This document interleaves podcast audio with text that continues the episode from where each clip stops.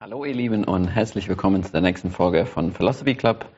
Heute haben wir ein spannendes und ich finde ein sehr wichtiges Thema heute, Dirk. Ich bin gespannt, was du sagst. Wir haben ein bisschen im Vorfeld geredet und ich fand deine Antwort da schon hilfreich und deswegen bin ich gespannt, was die gesamte Antwort Okay. ist.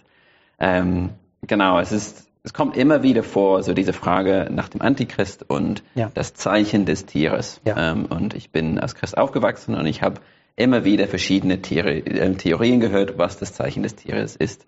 Und es ist natürlich jetzt kommt immer wieder ähm, diese Idee vor, das ist jetzt die Corona-Impfung. Ja. Also vielleicht wäre es gut, wenn du uns ein bisschen erklärst, was ist das Zeichen des Tieres Ja. und hat es was mit der Corona-Impfung zu tun? Ja. Also, das gefürchtete Zeichen des Tieres. Vielleicht kommen wir erstmal zu den Fakten.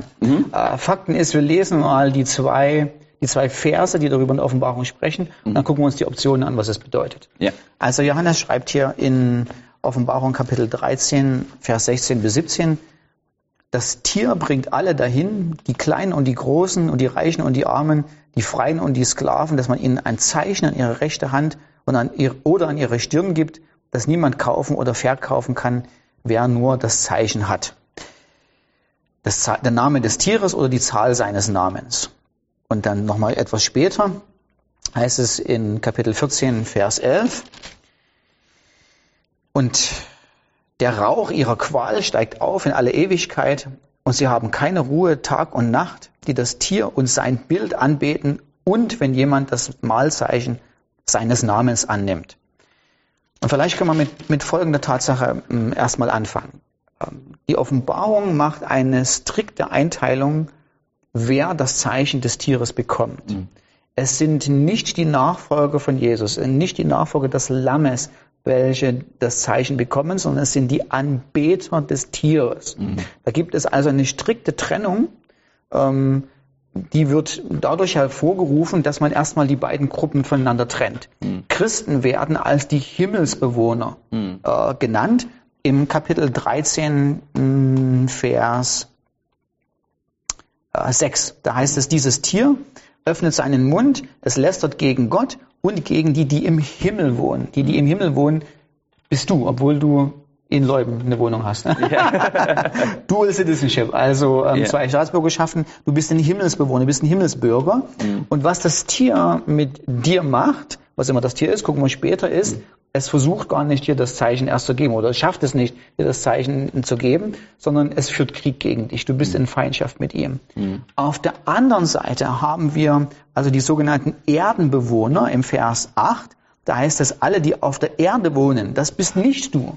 Also obwohl deine Füße da den Boden fast berühren, Fast berühren, du bist in der Offen, in, wie die Offenbarung dich beschreibt, du bist kein Erdbewohner, du bist ein Himmelsbürger. Ähm, die Erdbewohner werden das Tier anbeten, äh, deren Namen nicht geschrieben wurden im Buch des Lebens. So, hier kommt Folgendes. Und hier, das heißt, du hast diese zwei Gruppen und die zwei Gruppen werden immer aufgeteilt. Die eine Gruppe auf der linken Seite sind Erdenbewohner. Erdenbewohner werden das Tier anbeten und werden das Zeichen des Tieres bekommen. Himmelsbewohner werden das Tier nicht anbeten, werden vom Tier verfolgt werden dafür, ähm, werden das Zeichen des Tieres nicht bekommen, sondern sie werden Christus nachfolgen. So, das heißt, hier haben wir erstes Indiz schon mal, es gibt kein äh, kein Anzeichen dafür, dass Christen dieses Zeichen bekommen. So, Nummer eins, merken wir uns schon mal. Zweitens, die Wahrscheinlichkeit, dass das Zeichen irgendwas Materielles ist, ein Chip oder was Eingepflanztes oder was Sichtbares, was ich lesen kann, ist unwahrscheinlich, weil die Offenbarung arbeitet ganz viel mit Symbolsprache, ist ein apokalyptisches Buch. Und wir haben andere Zeichen in der Buch, im Buch der Offenbarung. Also das Tier, was im Kapitel 13 aufsteigt, hat folgendes. Das heißt, es hat einen gotteslästernden Namen an der Stirn geschrieben. Nun erwartest du auch nicht sozusagen irgendwo mal, wann wir, das Tier werde ich ja leicht erkennen, weil ich muss ja nur auf die Stirn gucken und da steht's. Ja. So, das heißt, die Offenbarung gibt dir von vornherein schon ein gutes Anzeichen dafür, wenn also das Tier selber einen Namen auf die Stirn geschrieben hat und seinen Nachfolgern was auf die Stirn schreibt. Das Tier selber, was es bedeutet, das hat was auf, den- Namen geschrieben, bedeutet die innere Natur des Tieres. Das will Gott lästern, das will sich gegen ihn erheben. Da gibt es nicht unbedingt eine Schrift Ja. in kursiv äh, Fett, äh, Areal oder Calibri kann sich, kannst du dir aussuchen, Ja. sondern das Zeichen beschreibt eine innere Realität. Und das wird umso deutlicher, wenn man auch wieder einen Kontrast ähm, sieht, nämlich es gibt in der Offenbarung einen ganz bewussten Kontrast zwischen der Markierung, welches das Tier vornimmt an seinen Nachfolgern und einer Markierung, welches das Lamm vornimmt an seinen Nachfolgern. In Offenbarung Kapitel 7 fängt es nämlich an, ähm, von Vers äh, 3 an, dass die Nachfolger des Lammes ähm, versiegelt werden ähm, an, ihren, an ihren Stirnen. Also hier ist immer, hier sieht man den, den Kontrast. Also das Tier macht ein, ein Zeichen an die Stirne seiner Nachfolger und im Kapitel 7 kriegen aber die Christen, die dem Lamm nachfolgen, auch einen Siegel auf der Stirn. Und das ist bewusst gemacht, diese, diese, dieses, dieser Vergleich. Später in Offenbarung 14, Kapitel 1 heißt es, ich sah und siehe, das Lamm stand auf dem Berg Zion und mit ihm 144.000, die seinen Namen und den Namen seines Vaters an ihre Stirn geschrieben trugen. Nun, wie stellst du dir das vor? Also ich komme irgendwo in den Himmel oder wie auch immer, wo immer das ist. Und äh, ich treffe dich und sage so, Marc, ist ja fantastisch, ja, so was hast du denn an der Stirn stehen, ja? Ja. Und ich gucke erstmal, da steht Lamm Gottes und der Vater da oder so, ja. Und das bei allen Leuten. Nein, es ist ja auch nicht, sondern es ist eine Symbolsprache für eine geistliche Realität. Und was man in der Antike gemacht hat, ist, man hat Menschen markiert, man hat sie versiegelt, man hat Namen irgendwo hingeschrieben bei zwei wichtigen Dingen. Also als erstes hat man meistens Sklaven, oder hat man nicht immer, aber es kommt vor, dass man Sklaven markiert hat als Eigentum. Ähm, Das heißt, wenn es hier einen Siegel gibt oder wenn es, wenn, wenn ein Name auf die Stirn geschrieben steht, bedeutet das, dass hier jemand Eigentumsrechte ähm, in, geltend machen will äh, oder deklarieren will. Und andererseits hat man in manchen Religionen der damaligen Zeit ähm, hingebungsvolle Anbeter ähm, tätowiert, ähm, mit einer, dass man so gesehen hat, das sind Hingegebene dieser Gottheit. Und wahrscheinlich spielen diese beiden Aspekte eine Rolle hier. Und was Johannes schreibt, ist, dass es eben diese zwei großen Gruppen gibt. Es gibt die Nichtchristen auf der einen Seite, die nicht sichtbar, kein Chip, äh, kein RFID-Chip, kein sonst irgendwas, sondern unsichtbar hat das satanische Tier seine Eigentumsrechte geltend gemacht und sagt, die gehören mir und die folgen mir. Und auf der anderen Seite hat das Lamm auch seine Nachfolger.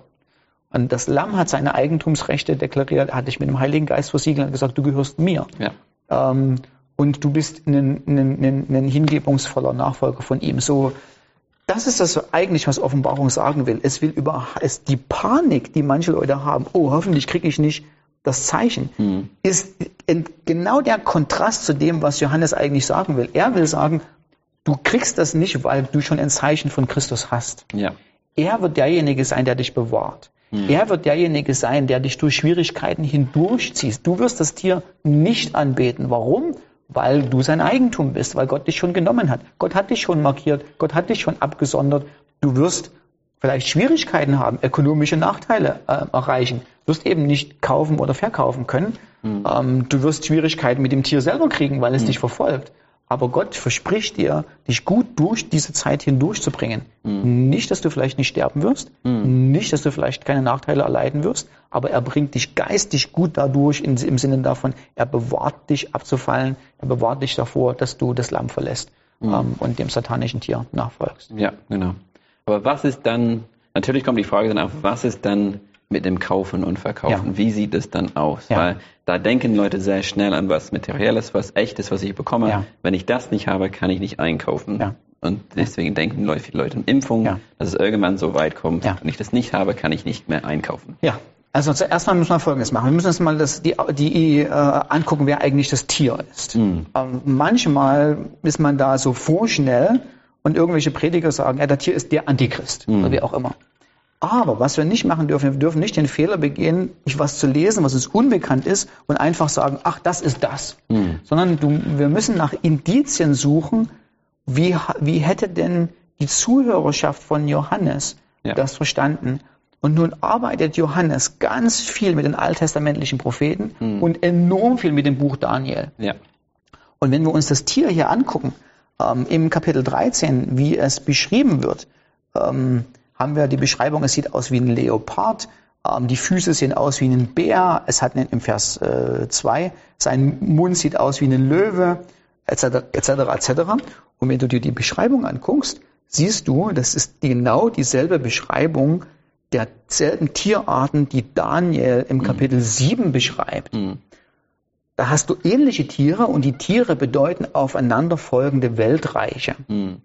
Und was Johannes jetzt macht, ist, er nimmt, was damals zu Daniel aufeinanderfolgende Weltreiche war, packt er das zusammen und er beschreibt das Tier als alle diese Weltreiche. Mhm. Ich mache es mal ein bisschen kurz und plump, aber was Johannes eigentlich vermitteln will, ist, das ist kein Antichrist, Hm. ähm, das ist kein, was weiß ich, Netanyahu Mhm. oder Barack Obama oder wie auch immer, sondern das ist die Welt in ihrem ganzen System. Hm.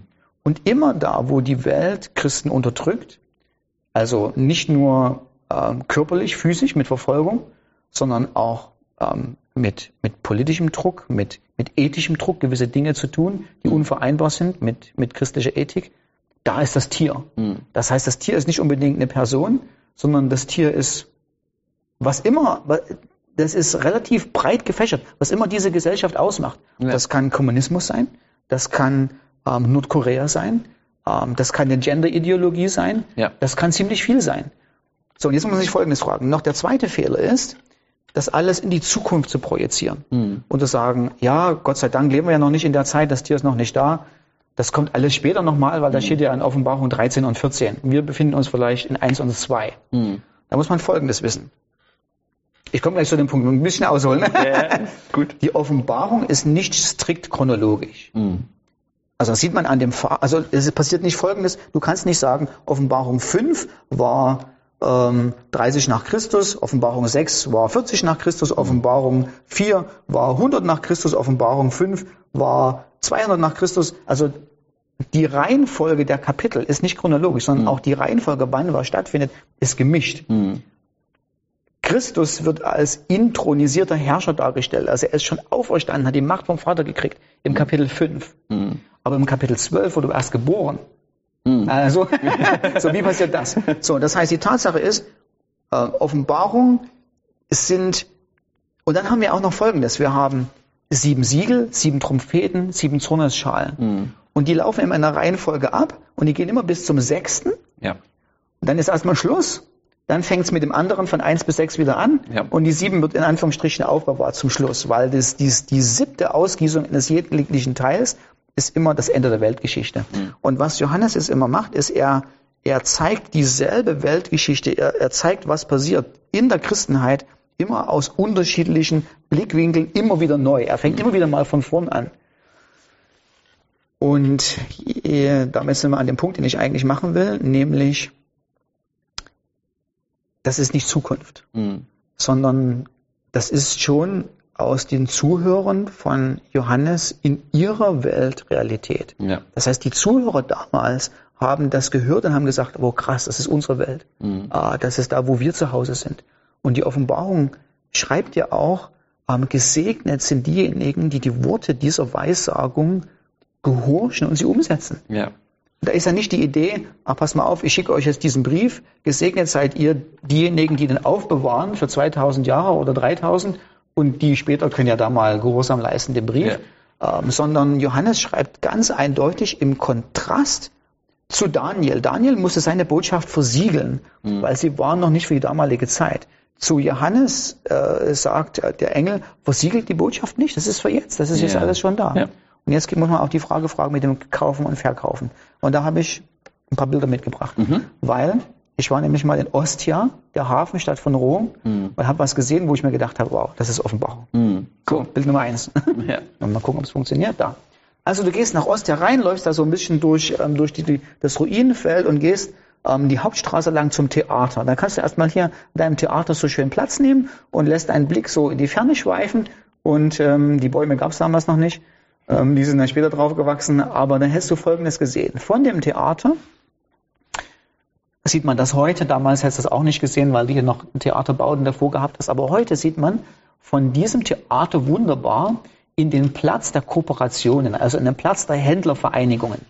Das ist so ein Viereck ähm, mit so Säulen ähm, und Überdachungen und Ehrensäulen und dann hat man so unterschiedliche kleine Kämmerchen. Hier waren die unterschiedlichen ähm, ja, so Büros von den Händlervereinigungen. Also, und die lässt sich auch noch richtig gut ähm, erkennen, bei welcher Händlervereinigung du bist, weil in den Fußboden eingelassen sind so Mosaiks, wo du weißt, ah, hier sind die Schiffbauer, hier sind die Fischer, hier sind die Getreidetransportierer, ähm, hier sind ähm, die Fischverkäufer, ähm, hier sind die Mehlverarbeitendes Gewerbe, etc., etc.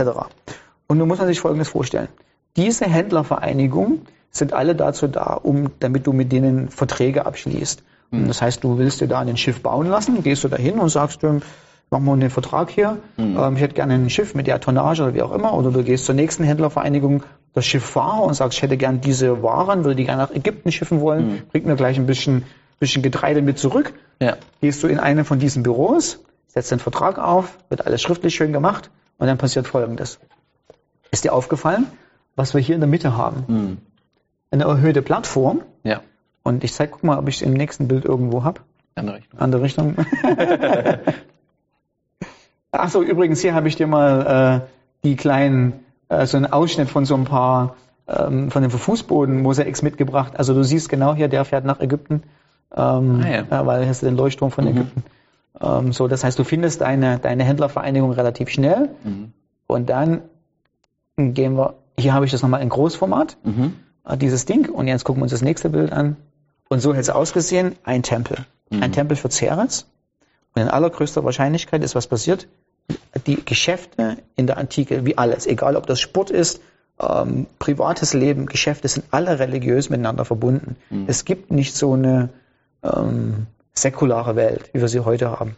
Und wenn du ein Geschäft gemacht hast, sagt dir der Händlervereinigung, der, dein, der deine Waren nach Ägypten schifft, pass auf, machen wir das Siegel drunter und jetzt gehen wir gleich mal und beten da in dem Tempel an und bitten um den Beistand der Götter, dass auch das ganze Zeug gut in Ägypten ankommt und ich mein Geld kriege. Und dann stehst du als Christ da und sagst, Das mache ich nicht. kommst du, komm nicht in Frage. dann nimmt er, dann nimmt er seinen Vertrag und sagt, na, das war's dann, ja. Ja. Also, Sonderbehandlung gibt's hier nicht. Alle Leute beten hier an. Ja. Ähm, ich zeig dir, ich zeig dir, wie prävalent das in, in Ostia ist. Hier haben wir übrigens einen Altar aus dem Ost, aus dem Ostteil. Ähm, äh, dieses, die, dieses, also da stand nicht nur der Tempel von Ceres, da standen auch noch andere Tempel. Ähm, hier zum Beispiel zu Mars und Venus muss es, glaube ich, gewesen sein. Ähm, hier haben wir mh, auch einen, einen Händlerraum mit so einer kleinen mh, Öffnung für die Laren des, des Hauses. Das heißt, das waren dann so kleine Götter, so, so, Schutz, Schutzgötter, die hast du auch angebetet. Das heißt, du gehst früh zu deinem Händler und sagst, ich hätte gerne, was weiß ich, dies oder jenes. Und das sagt er, ja, kein Problem, komm, ähm, ich öffne, ich äh, opfere gerade mal den, den Schutzlaren meiner Familie und meines Geschäfts. Und da bist, stehst du auch wieder als Christ und sagst, nix so finito. Ja. Ne, und da sagt er, na dann tschüss, mach's gut. Aber bei mir kaufst du nichts.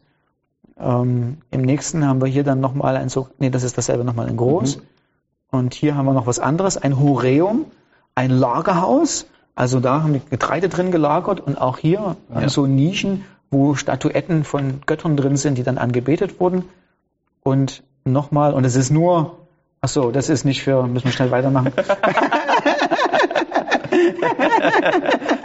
ähm, das ist, der, das ist der Blick vom Tempel des Neptun ähm, auf die Häuser, äh, die wir da haben. Und jetzt gehen wir, so sah er aus. Ähm, und das Interessante ist, dass der, im Tempel von Neptun haben wir äh, mh, natürlich Weihinschriften von Leuten, die um äh, eine gute Seereise bitten, etc. etc.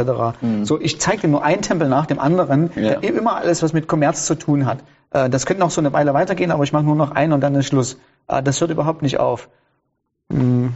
Ach so, hier haben wir ähm, hier haben wir das sogenannte Trajan-Haus. Das ist da, weil man eine Statue von Trajan gefunden hat. Und dieses Haus gehörte mit großer Wahrscheinlichkeit den Schiffbau, den, den, der, der, der, der Gesellschafter der Schiffbauer. Und mal gucken, ob ich es im nächsten Bild dabei habe. Hinter, hin, also das ist so die Empfangshalle.